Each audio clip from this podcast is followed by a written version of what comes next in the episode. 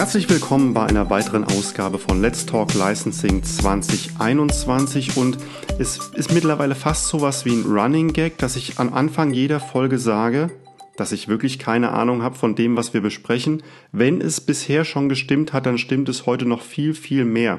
Mein Gast heute ist Noel C. von Alstin und wir reden über Investitionen, über Startups, über all das, was irgendwo mit Geld und Investment zu tun hat. Noel, herzlich willkommen in meinem Podcast.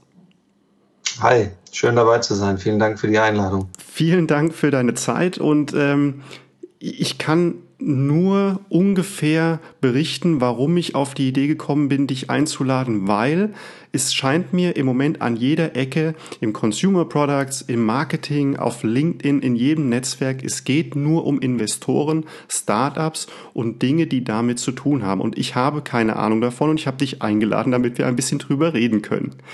Was trotzdem ganz toll wäre, ist, wenn du den Hörern erstmal vorstellen könntest, wer du eigentlich bist und was du genau machst. Ja, gerne. Also Startups ist wirklich ein heißes Thema, ähm, nicht nur jetzt, äh, sondern schon die ganze Zeit. Nur jetzt ist es in der breiten Öffentlichkeit, glaube ich, sehr stark angekommen, insbesondere in den letzten, letzten paar Jahren. Ein paar Sätze zu mir. Äh, gebürtiger Gießener, daher kennen wir uns ja auch und ähm, dort aufgewachsen, auch BWL studiert an der THM, wie sie heute heißt bin dann aber während dem Studium schon auf die unternehmerische Seite gewechselt. Also mein Background ist jetzt nicht, äh, ich war nicht mein ganzes Leben lang Investor, sondern selber Gründer gewesen. Damals Ende der 90er Jahre schon angefangen, Online-Shops zu bauen, also sehr starken Fokus auf E-Commerce-Themen ähm, gehabt, eine recht große Merchandise-Agentur aufgebaut, ähm, die's, mit der wir Künstlern und Brands geholfen haben, äh, ihre Marken zu monetarisieren, weil damals die CFD-Verkäufe runtergegangen sind und Merchandise immer wichtiger wurde für, äh, für, für diese Stars. Als wir diese Unternehmung dann verkauft haben, habe ich einen kleinen Ausflug in die Pharmaindustrie gemacht, eine Diabetesfirma mit aufgebaut. Und ähm, als wir die dann auch wiederum verkauft hatten, dann bin ich auf die andere Seite gewechselt und habe da als äh, Business Angel investiert, ähm, Startups geholfen bei Internationalisierungsfragen und beim Aufbau von Finanzierungsrunden. Und dabei habe ich gemerkt, dass die Phase zwischen Seed und Series A, das bedeutet so von der ersten Finanzierungsrunde durch kleinere Business Angels oder Privatinvestoren bis zur ersten großen Finanzierungsrunde der Series A mit wirklichen ähm, Venture Capital Firmen. Das war für mich immer die schwierigste Phase. Das heißt, ähm, die Angels hatten nicht so tiefe Taschen, äh, hatten aber das Know-how und auf der anderen Seite standen VCs, für die die Themen in dieser Phase einfach viel zu früh waren, um zu investieren. Also da gab es eine große Lücke im Markt und daher kam bei mir die Entscheidung, in dieser Lücke des Marktes zu investieren. Gesagt, getan. Ähm, in der Zeit habe ich dann eine Beteiligungsfirma aufgebaut mit einem Family Office aus Kassel zusammen. Ähm, Family Office ist ähm, ein Büro einer äh, vermögenden Familie, wo das Kapital verwaltet wird. Und wir haben dann gemeinsam zusammen in, in dieser Phase in digitale Startups weltweit investiert. Als wir dann mit diesem Vehikel, also mit dieser Firma ähm, ausinvestiert waren, äh, war bei mir eigentlich der Entschluss, das ein bisschen größer zu machen, eine richtige Fondsstruktur draus zu bauen.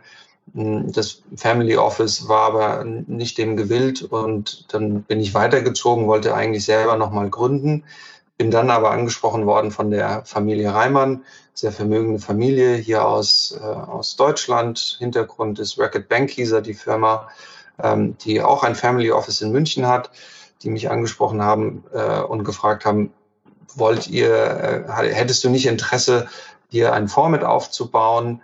Äh, wir wollen den öffnen für Dritte, also nicht nur unser eigenes Geld investieren, sondern auch mit dritten Investoren zusammen. Gesagt, getan, dann wieder nach München gezogen und ähm, ein tolles Team mit aufgebaut, äh, ein tolles Portfolio mit aufgebaut und äh, auch wieder in digitale Startups investiert mit ähm, dem Fokus auf Fintech, Software as a Service Companies und E-Commerce Companies. Ähm, dann bin ich aber, gab es nochmal einen, einen Wechsel bei mir Ende äh, oder Mitte letzten Jahres im, im Juni. bin ich äh, weitergezogen zu einem anderen Fondsteam, äh, Alcin Capital. Das ist ein Fonds, der unabhängig ist, weil die Konstrukte, in denen ich vorher mitgearbeitet habe oder mit aufgebaut habe, ähm, waren immer mit abhängig und ich wollte in eine ganz unabhängige Partnerstruktur eintreten und äh, habe da Alcin Capital entdeckt. Wir haben auch einen prominenten Partner bei uns im Partnerkreis. Äh, das ist Carsten Maschmeyer, äh, der einer meiner drei Partner ist und ähm, Dort investieren wir auch in, in Startups, vornehmlich auch wieder in Fintechs, in Surtechs, alles, was mit Regulation zu tun hat, interessiert uns. Wir investieren aber auch in äh, E-Commerce-Unternehmen. Ähm, ja, das kurz zu mir, zu meiner Vita und wo ich heute stehe. Bin verheiratet, zwei Kinder und äh, liebe München. Also ist eine sehr schöne Stadt hier. Neules hätte gar nicht besser laufen können. Du hast alles das erklärt, was ich nicht verstehe. Es ist wunderbar. Ich glaube, diejenigen von äh, unseren Zuhörern, die, die ein bisschen Ahnung davon haben, die werden sehr viel mitbekommen haben. Für mich war es ein Traum. Ich habe jetzt hier mitgeschrieben parallel. Ich werde dich äh, gleich bombardieren und löchern mit Fragen, die genau das aufzeigen, was ich gerade vorab besprochen habe. Nämlich, ähm, du arbeitest in der Branche, in der im Moment ja, wie gesagt, die gefühlt in aller Munde ist, äh, wo, wo jeder irgendwie äh, mittlerweile die Buzzwords alle mal gehört hat und kaum einer kann sich was darunter vorstellen. Bevor wir gleich drauf eingehen und bevor ich alle meine Fragen über, du hast gesprochen von Fondsstruktur, von Seed, von Series A, von Business Angels, Venture Capital, all das würde ich gerne ein bisschen näher mit dir beleuchten. Aber, äh, weil wir ja eben auch wieder mal Gießen und Mittelhessen erwähnt haben, eine Sache doch vorweg, du musst uns bitte nochmal mit in die Zeit nehmen, als du wirklich angefangen hast, Du hast gerade von der ersten E-Commerce-Agentur gesprochen. Du hast von Künstlern gesprochen, die keine CD-Verkäufe mehr hatten. Jetzt gehen wir mal zurück. CD-Verkäufe, das waren diese silbernen Dinger, die äh, früher mal im Markt waren. Nimm uns mit in diese Zeit und erklär uns noch mal ganz kurz, wie du wirklich angefangen hast und was da der Antrieb damals noch war. Also ich, ich glaube, ich war schon immer, hatte ein sehr unternehmerisches Gen in mir. Also es hat schon in Schulzeiten angefangen, wo ich mit Freunden ähm, einen Reifenhandel aufgebaut habe, den versucht haben dann auch ins Internet irgendwie zu bringen, was damals hochgekommen ist.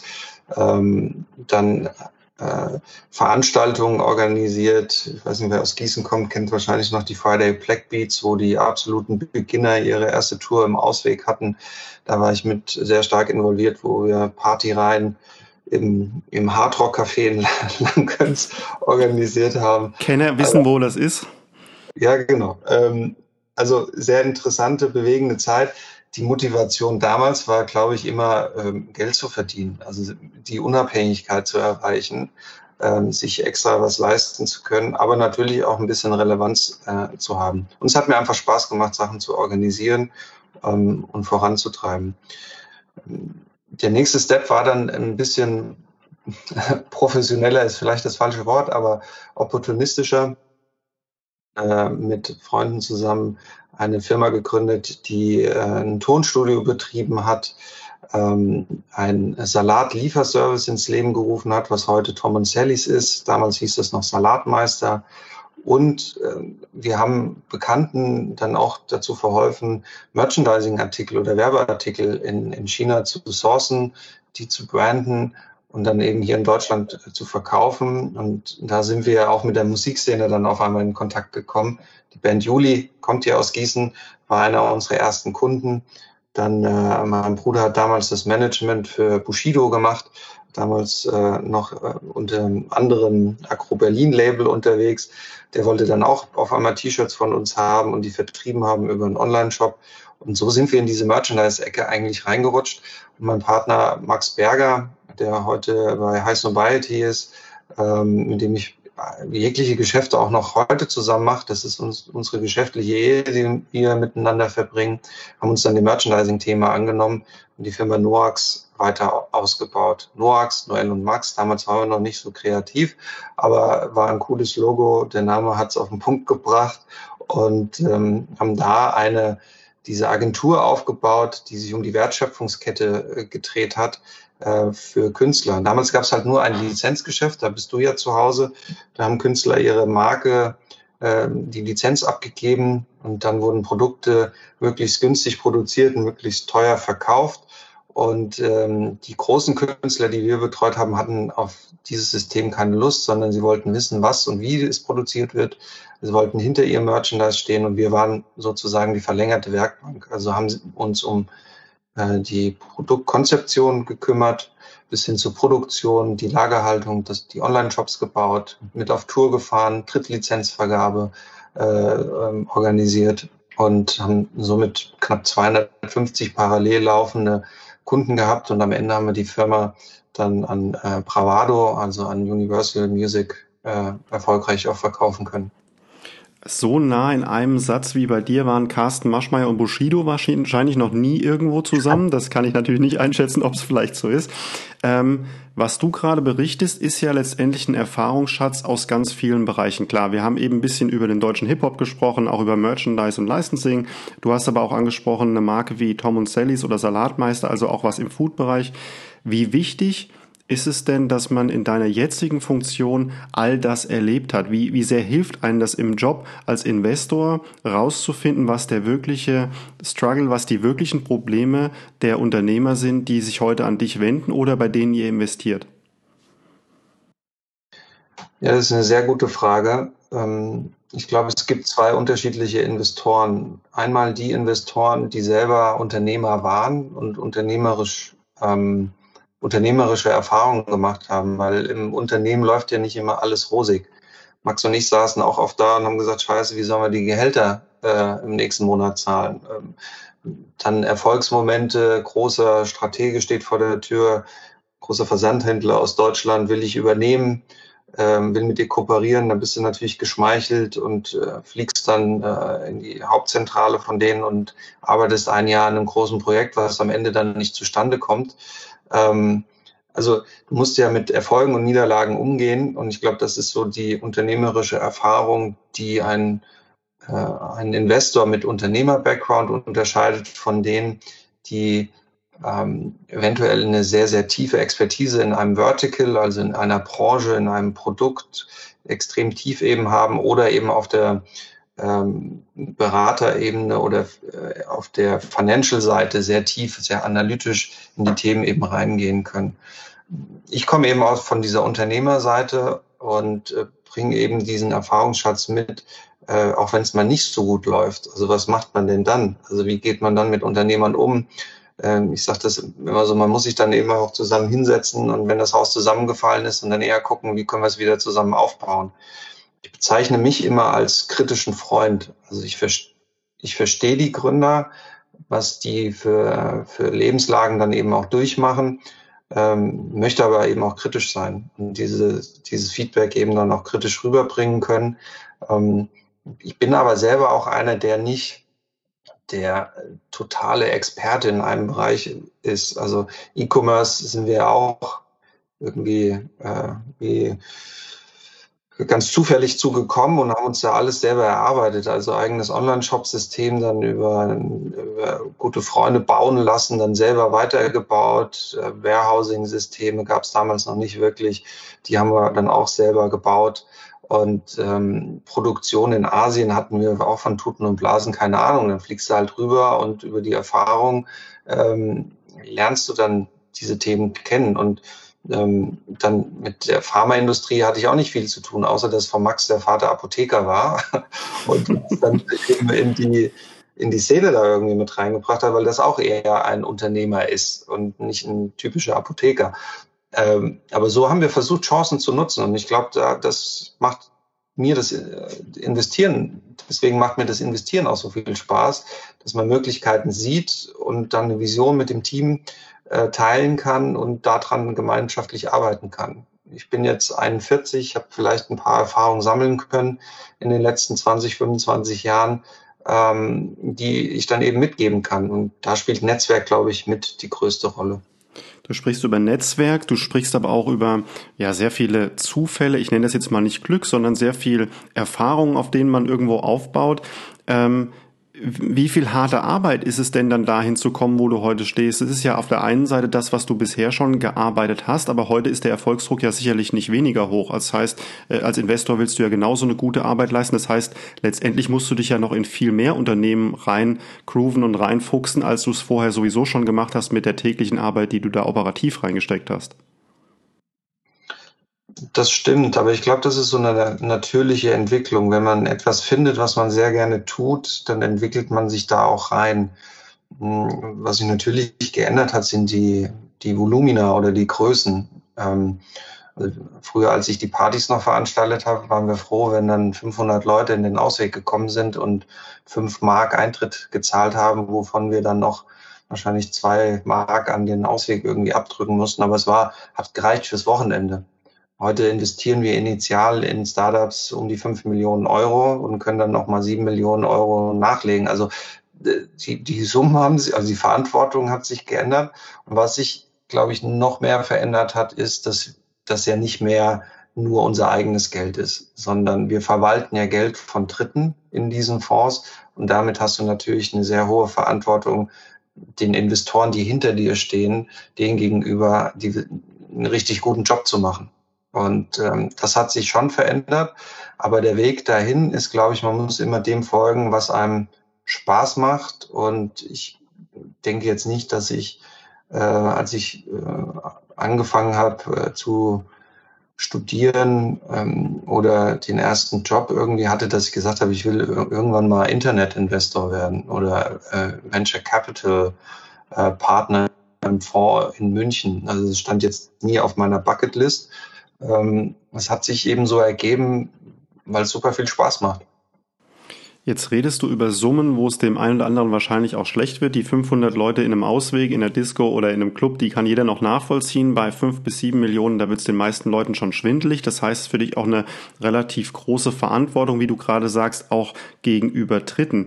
Wie ist es denn für diejenigen, die in die ihr investiert? Man liest dann immer, und das ist ja auch wieder das absolute Laien, äh, die Laienfrage, die ich hier stelle, aber man liest dann immer wieder, da ist das ein oder andere äh, äh Unternehmen, ein Startup und die bekommen dann eine Summe von 5 Millionen. Klingt so, als wenn die Eigentümer und die Unternehmer äh, sofort losgehen zum nächsten Ferrari-Händler und sich ein rotes Auto bestellen. Ist aber nicht so, oder? Dann hätten wir schlecht investiert. also das sollte natürlich nicht der Fall sein. Also eine Eigenschaft, die Gründer ähm, sehr stark mitbringen müssen, ist eine sehr große Resourcefulness. Also wie gehen sie mit Ressourcen um? Und ähm, das ist wirklich eine sehr, sehr starke Eigenschaft. Also mit den fünf Millionen wollen sie ja möglichst viel Wachstum erzeugen. Und da muss das ziemlich smart dann investiert werden. Sie müssen viel selber machen. Und ähm, die guten Gründer legen ja keinen Wert drauf, dass sie mit dem Ferrari durch die, durch die Ecken fahren. Und bei uns sind es auch wesentlich die Ausnahmen, die überhaupt einen Firmenwagen haben sondern da verdienen meistens auch die Gründer weniger als die Top-Angestellten in den Unternehmungen, ähm, weil das große Ziel des Gründers ist ja seine Anteile an dem Unternehmen, die er besitzt, ähm, mit einer möglichst großen Wertsteigerung irgendwann mal zu verkaufen, so dass er auch in die finanzielle Unabhängigkeit reinrutscht oder sein Ziel eben erreicht. Also die äh, das Exit ist ja kein Motivationsgrund, sondern die Gründer, in die wir investieren, haben ja ein Problem erkannt und wollen dieses Problem lösen. Und dafür benötigt es eben, wenn sie sich entscheiden, äh, Venture Capital eben aufzunehmen, eben auch eine, eine schnelle und hohe Skalierung. Und dafür braucht man dann eben auch Kapital. Und jetzt haben wir diese Kapitalfrage, also das heißt, da kommt der Gründer, der ist hoch motiviert. Jetzt nehmen wir noch mal ganz kurz deinen Partner und wollen da gar nicht länger drüber sprechen. Er ist ja leider nicht hier bei uns persönlich, aber Carsten Maschmeyer, Frank Thelen, Judith Williams, all diese Menschen sitzen dann heute im Fernsehen. Dann kommt da ein Gründer, der hat eine Riesenidee für sein Bad und dann ist heißt das ganze Höhle der Löwen und die Leute warten auf ein Investment. Ähm, jetzt ist das natürlich wahrscheinlich die einfachste Art, ein Konsumprodukt zu nehmen und mal zu fragen, wollt ihr das vertreiben? Bei dir ist das Produkt, was angefragt wird, wesentlich komplexer und es ist nicht einfach zu ersichtlich am Pro7 oder Vox-Abend, äh, ob das jetzt eine richtig gute Sache ist. Wie findest du raus, ob du da wirklich rein investieren willst? Und noch eine andere Frage gleich anschließend. Woher weiß man denn, mit wie viel man dann da reingehen kann? Mhm. Also ich glaube, da muss man unterscheiden. Also Höhle der Löwen hat jetzt mit Alstin nicht wirklich was zu tun, außer die Persona Carsten Maschmeyer. Also die Deals, die Carsten auch in Höhle der Löwen macht, hat, betreuen wir nicht bei Alstin, sind auch nicht bei uns im Fonds mit drin. Ähm, das ist äh, eine private äh, Geschichte von Carsten, die über sein Vehikel Seat and Speed, das ist ein Team, die in Berlin sitzen, ähm, da werden diese Deals mit betreut. Wir steigen auch in einer anderen Phase ein. Also bei uns haben die Unternehmer oder die, die Startups äh, schon den Proof of Concept, also sie, sie haben schon ein bestehendes Produkt, haben schon Traktion auf Umsatz und können schon gewisse ähm, Kennzahlen einfach liefern, so dass wir in der Phase erst einsteigen. Also wir tragen mit unserem Fonds nicht, nicht das Gründungsrisiko und das Umsatzrisiko, sondern steigen ein bisschen, bisschen später in, in der Unternehmensgeschichte ein. Ähm, bei uns funktioniert es auch nicht mehr so, äh, dass man äh, bei uns im Büro sitzt und montags ist Besuchstag und dann kommen die Startups vorbei und wir machen dann aller Cäsar Daumen hoch und Daumen runter, ähm, so ist das in der heutigen Zeit nicht mehr. Der Wettbewerb unter den VCs ist extrem hoch. Also es gibt sehr große Fonds, es gibt sehr viel Geld im Markt, es gibt sehr viele sehr, sehr gute ähm, VCs, die zum Teil auch hoch spezialisiert sind auf gewisse Branchen und nur dieses eine Vertical, also diese eine Branche bedienen. Ähm, wir sind ein bisschen breiter aufgestellt und gucken uns eben diverse Branchen an. Also es sind Fintechs, Insurtechs, also alles, was mit Finanzdienstleistungen und Versicherungen zu tun hat, alles, was mit Regulationssoftware zu tun hat. Ähm, äh, Cybersecurity ist für uns ein großes Thema, aber auch äh, Dinge, die wir als Partner, wo wir sehr große Erfahrungsschätze eben mitbringen können. Und da ist bei mir immer noch diese E-Commerce-Passion, äh, was mich sehr freut jetzt in Corona-Zeiten, dass E-Commerce wieder ein en vogue-Thema geworden ist. Und äh, ich finde das sehr, sehr spannend und äh, habe da auch gerade letztes Jahr noch ein Investment in dem Bereich machen können. Aber dann versucht man Thesen aufzustellen, also im Fintech, äh, wie sieht die Zukunft der Finanzdienstleistung aus und guckt sich eben bestimmte Themen an. Oder wie sieht das in der Regulation aus? Datenschutz ist ein großes Thema gerade, was wir in Deutschland quasi erfunden haben, unser Exportschlager in die ganze Welt. Ähm, lästiges Thema, aber trotzdem sehr wichtig für, für, für uns äh, Menschen, eben aber auch eine große Investitionsmöglichkeit in dem Bereich investieren zu können. Und dementsprechend gucken wir uns dann, was passiert da in dem Markt, welche Startups gibt es da in dem Markt und versuchen dann proaktiv auf diese Startups dann eben zuzugehen, eine Beziehung zu den Teams aufzubauen und ähm, dann am Ende zu gucken, gibt es Investitionsbedarf. Und dafür gibt es dann Businesspläne, wo man reingucken kann mit den Teams äh, zusammen, wo man dann sieht, okay, der Kapitalbedarf für die nächsten 12 bis 18 Monate sind x Millionen Euro. Und das könnten wir uns vorstellen, dann eben zu finanzieren. Aber dann geht bei uns erst die Arbeit los, dass wir uns das Team angucken, den Markt angucken, die Technologie, die dahinter steht, angucken, den Wettbewerb. Ähm, also das nennt man Due Diligence Phase, wo man dann alles abklopft, also auf Herz und Nieren prüft, um dann zu einer Entscheidung zu kommen, wollen wir investieren, ja oder nein, in welcher Höhe, wollen wir das alleine machen oder nehmen wir noch andere Investoren mit, mit auf. Ähm, und da der Wettbewerb so stark ist in dem Bereich, also es ist die beste Zeit, um zu gründen, ähm, muss man sich da ganz schön anstrengen und äh, ganz schön schnell sein und auf der anderen Seite eben auch versuchen, eine sehr gute Beziehung zu den Gründern aufzubauen, damit man da die Partnerschaft eingeht. Also es ist nicht mehr so wie früher, wo der Investor auf seinem Thron sitzt und die Gründer antanzen, sondern es ist fast schon bei den sehr, sehr guten Startups andersrum dass die VCs um die Startups pitchen. Also ist nicht, das ist so. Punkt. Die Geschichte, die du gerade eben von deiner eigenen Gründung, von deinem Unternehmen ähm, dargestellt hast, hat ja sehr viel mit Emotionen zu tun gehabt. Also da hängt, man hängt man selbst drin, du sagst, teilweise sind Gehälter, wo man einfach weiß, die müssen am Monatsende gezahlt werden. Das heißt, da ist man immer selbst auch mit sehr viel Herzblut dabei. Wenn du dir jetzt die Projekte dann wahrscheinlich erstmal vergleichsweise nüchtern anguckst, aber auch gleichzeitig diese Geschwindigkeit beschreibst, die am Markt herrscht, weil sehr viel Geld da ist, weil es sehr viele Menschen gibt, die auch investieren wollen. Wie stark musst du dich emotional aus der ganzen Sache rausnehmen, dass du diese Due Diligence, also diese Überprüfung der Unternehmen wirklich ein bisschen unemotionaler machen kannst und musst? Ist das, ist das ein Ding, was du erst lernen musstest oder warst du immer dann schon der, der sagt, solange es nicht mein Geschäft ist, bis zum Investment, kann ich es mir sehr rational anschauen? Ich glaube, da muss man unterscheiden. Also bei der, bei der Einstiegsphase ist es auch noch emotional. Man darf nur nicht diesen Bias entwickeln. Und deswegen ist ein gutes Team, also ein gutes Investment-Team, was wir bei Alstin haben. Wir haben ähm, ein ganz tolles Team da aufgebaut. Ähm, da findet ja der Austausch statt. Also ich entscheide ja nicht alleine. Also ich treibe dann Deals ins Investment-Komitee, wo ich einen Sitz habe, äh, wo wir alle Partner drin sitzen und da wird gemeinschaftlich einstimmig entschieden. Also wenn ein Partner sagt, nee, er möchte nicht, dann müssen wir nochmal entscheiden und dann können, können wir diesen einen Partner auch äh, überstimmen. Aber äh, wir streben eine Einstimmigkeit an. Und ähm, die Deals, die wir machen, haben wir bis jetzt auch einstimmig gemacht. Das heißt, alle Partner haben dahinter gestanden. Und äh, da wird man dann auch im Partnerkreis oder im IC auch selber nochmal gegrillt und gesagt, hast du dir das angeguckt? Wie siehst du das? Ähm, die Herausforderungen, das finden wir gut. Und am Ende treffen wir gemeinschaftlich eine Entscheidung. Also es ist jetzt kein Ding, was ich äh, auf meinen Deals alleine äh, mache. Trotzdem brauche ich eben diese Passion für diesen Deal, diese Emotion, dass ich diesen Deal unbedingt machen möchte. Also ich muss dafür brennen. Also jetzt einfach nur, um Geld zu platzieren, das ist jetzt nicht mein Ansinn, sondern ich brenne für die Deals, die ich gerne mache, machen will, muss dann intern äh, meine Leute dann eben auch noch mit abholen. Das hat nichts mit Verkaufen intern zu tun, sondern wir müssen ein gemeinsames Verständnis bekommen, dass dieses, äh, diese Opportunität gut ist für, für unseren Fonds. Da spielen ja noch ganz viele andere Metriken mit rein.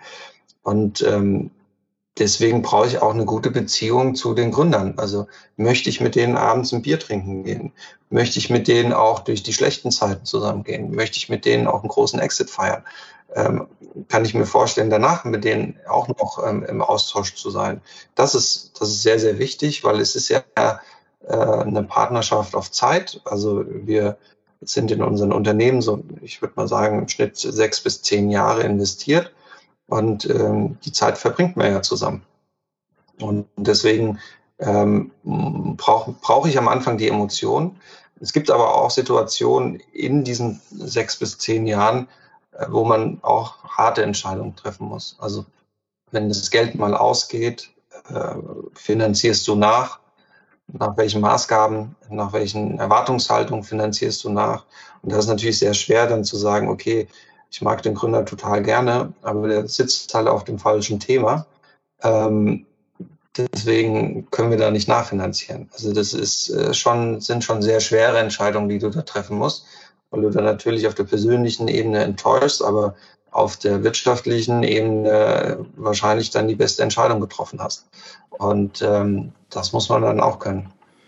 Ich habe heute ein bisschen das Gefühl, dass meine Fragen extrem platt wirken, deshalb, weil ich mir selbst, ich überrasche mich selbst damit, dass ich mir die Frage stelle. Aber es scheint ja im Moment, wie gesagt, wenn ich das lese, immer sind es immer extrem junge Gründer, Menschen, die, die sehr gute Ideen haben. Es, man liest in den USA immer vom Exit vom 18-Jährigen, der so und so viel Millionen eingesammelt hat und so weiter und so fort. Wie wichtig ist es denn, dass du die Erfahrung gesammelt hast und dass du schon ein gewisses Alter, jetzt sind wir bei dem gleichen, deshalb darf ich da so despektierlich drüber reden, aber dass wir ein gewisses Alter und Erfahrung mitbringen, mitbringen.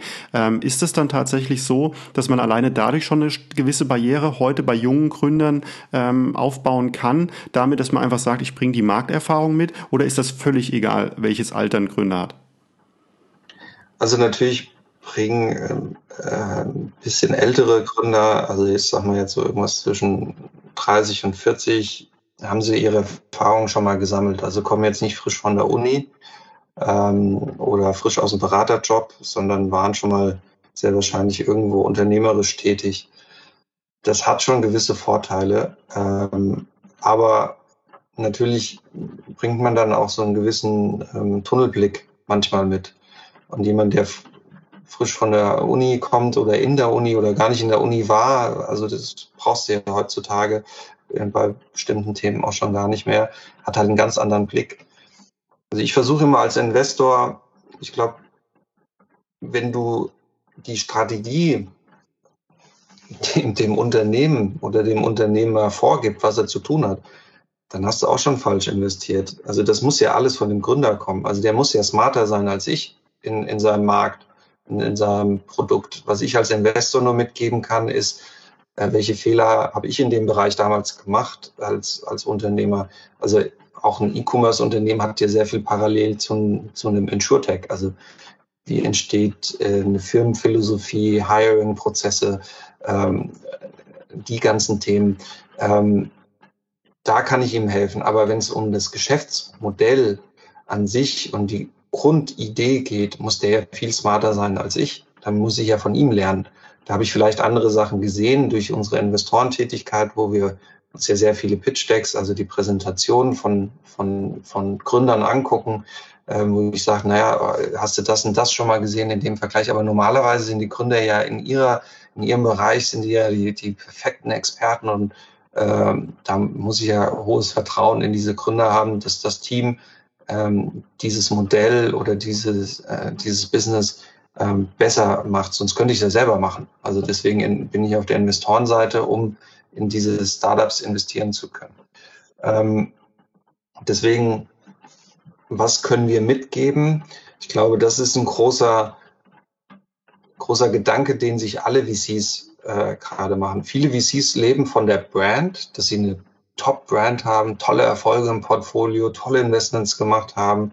Und da gibt es natürlich so eine Bewegung von Gründern, die dann sagen, naja, ich möchte zum Top-VC, weil das mir wahrscheinlich die höchste Erfolgschance gibt das Geld von diesen Top-VCs ist jetzt nicht besser als unseres. Also Geld ist Geld. Also wenn du fünf Millionen von dem bekommst oder fünf Millionen von dem, macht das Geld nicht wirklich den Unterschied, sondern ich glaube einfach daran, dass Gründer darauf achten sollten, ähm, auf welcher Partner betreut mich bei, bei diesem Fonds. Ist der lange da? Äh, ist er bis zum Ende da? Ähm, und welchen Mehrwert bietet denn dieser Investor mir on top zum Geld? Und da haben wir bei Alstin für uns entdeckt, wir nennen das Growth Support. Das heißt, unsere DNA bei Alstin liegt im Sales. Ähm, dass wir verstehen, wie funktioniert Sales, also Vertrieb. Wie baue ich da die richtige Mannschaft auf? Äh, wie sehen Sales Playbooks aus, also die Vertriebshandbücher damals, also Gesprächsleitfäden, Argumentationsbehandlung.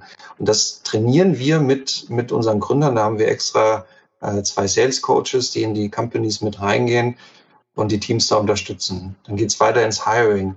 Äh, wer ist der ideale Vertriebler? Wie incentiviere ich die richtig? Und das haben ja viele Gründer noch gar nicht gemacht, also wirklich skalierbare Sales-Strukturen aufbauen. Und da unterstützen wir sehr stark. Auf der anderen Seite haben wir ein recht großes PR-Team, also Social Media und, und Marketing, PR, äh, die unsere Team, unsere Portfolio-Companies in dem Bereich dann auch noch unterstützen.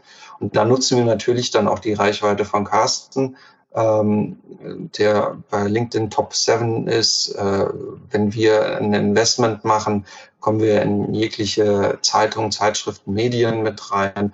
Und äh, die Karte spielen wir natürlich auch, um möglichst viel Reichweite den, den Startups eben zu bieten.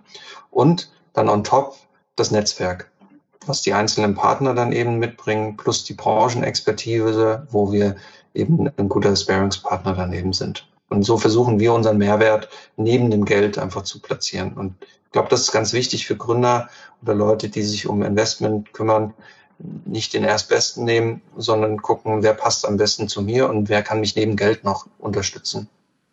Und jetzt ist das so, dass viele Leute im Podcast hoffentlich zuhören und sich das dann einfach auch letztendlich irgendwo zu Gemüte führen wollen oder die wollen das auch in sich aufnehmen. Jetzt hast du morgen ganz, ganz viele Anrufe und E-Mails. Äh, wahrscheinlich du nicht persönlich, aber eure Firma. Was passiert denn dann? Wie muss ich denn mich überhaupt vorstellen, wenn ich zu einem Investor will? Jetzt haben wir gerade über die Höhle der Löwen gesprochen. Wahrscheinlich kommt ihr nicht in Sesseln und wartet drauf, dass die Leute euch das Produkt mitbringen. Nee, also dann würden wir sehr lange warten. Ähm, es kommt auch mal jemand in München bei uns im Büro vorbei, gerade aber extrem schwierig. Für alle. Für alle. Ähm, was ich Gründern immer rate, ist, also kalt anschreiben funktioniert nicht. Also jetzt nicht auf unsere Webseite gehen und an info at Alstin äh, eine kalte E-Mail irgendwie hin, hinschubsen ähm, oder kalt äh, mich bei LinkedIn irgendwie adden und dann versuchen, mir äh, mit mir darüber in Kontakt zu kommen. Ähm, sondern das ist ja wie Daten. Und äh, wenn, ähm, wenn du jemanden kennen willst, dann ist eine warme Intro immer das Beste. Also äh, guck, wer, wer kennt mich, äh, sprich den an, ob er eine Intro legen kann äh, mit einer kurzen Vorstellung, weil das ist für mich dann immer schon so eine Vorqualifizierung. Also den, den ich kenne, der gibt mir was weiter oder empfiehlt mir was, da ist ja schon mal ein, ein Check gelaufen. Und ähm, guckt euch ganz genau an, in welche Themen wir investieren, in welcher Phase passt das überhaupt, weil auch wir kriegen, wir nennen das Inbound Deal Flow von keine Ahnung, von, von Unternehmen, die in Indien sitzen und ein Fitnessstudio aufbauen wollen im Extremfall. Äh, das passt halt gar nicht zu uns. Und dementsprechend sollte das schon zu, zu unserer, äh, zu unserem Investmentfokus passen ähm, und äh, am besten eine warme Intro.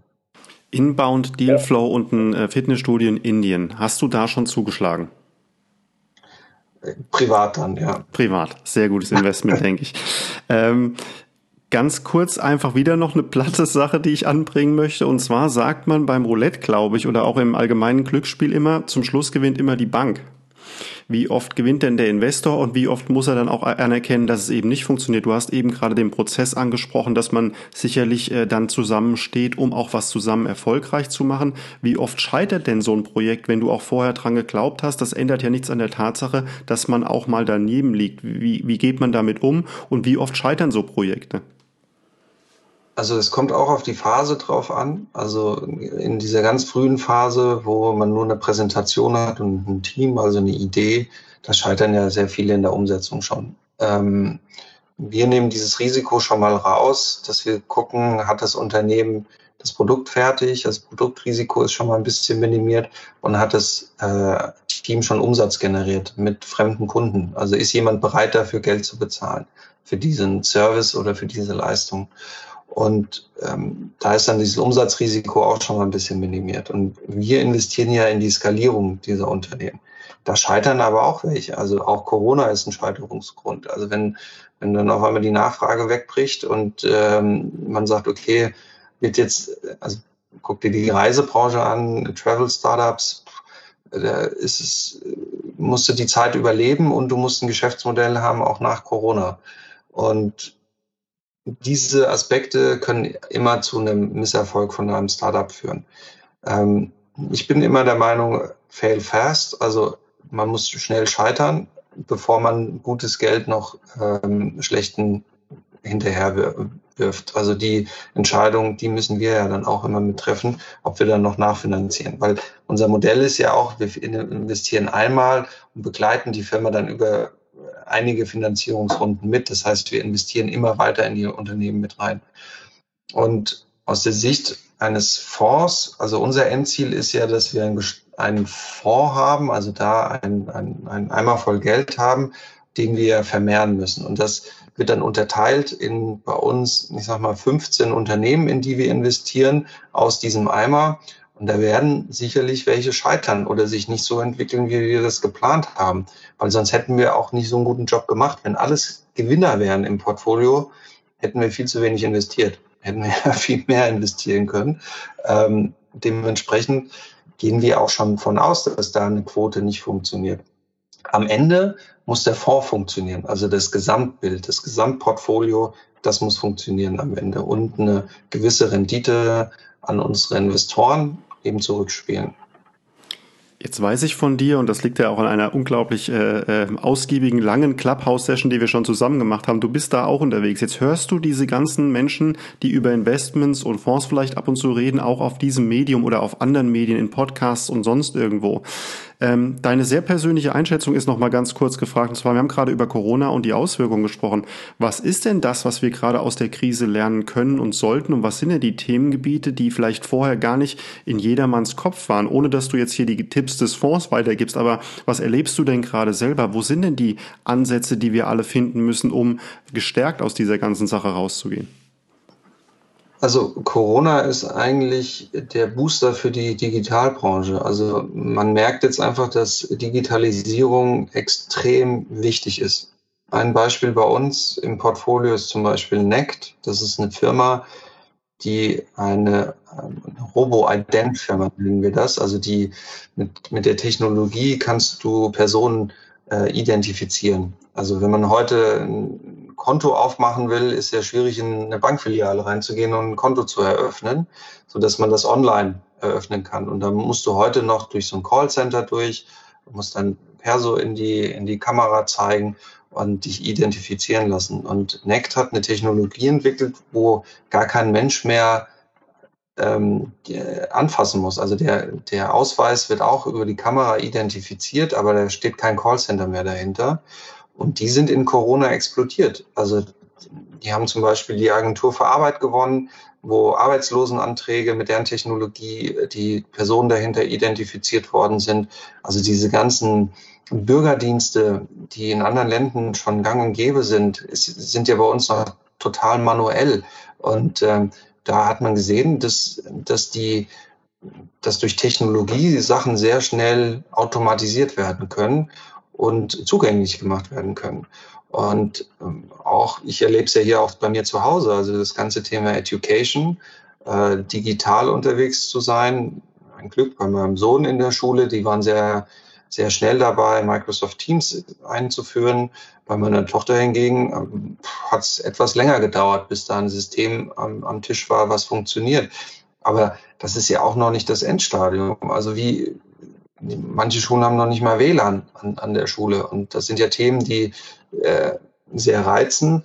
Ähm, aber auf der anderen Seite zeigt es eben, dass Digitalisierung ein wichtiges Thema ist und äh, hilft uns natürlich sehr, weil wir ja nur in digitale Startups im B2B, also im Business-to-Business-Sektor investieren. Und wir hatten jetzt keine großen äh, Einbrüche bei uns im Portfolio, sondern eher, äh, dass das das ganze Thema beflügelt hat. Und dafür brauchst du eben Kapital, dass diese Technologien auch nicht nur aus dem Ausland eingekauft werden, sondern eben auch hier aus Deutschland heraus entwickelt werden. Und wir haben die Top-Teams und äh, die, das Know-how haben wir hier. Und die Startups müssen gefunden werden und gefördert werden. Und genau dafür bist du ja im Moment äh, auch weiterhin unterwegs, äh, trotz Lockdown und sonstigen Sachen. Man guckt sich um und, und man hat wahrscheinlich auch sehr viele Pitches davon vorliegen, so wie ich das verstehe. Jetzt wollen wir doch noch mal ganz kurz ähm, zum Ende unseres Gesprächs darauf zurückgehen, wie du angefangen hast und äh, wo wir gerade schon gesprochen haben, die Zeiten von Bushido und dem Hip-Hop und Gießen.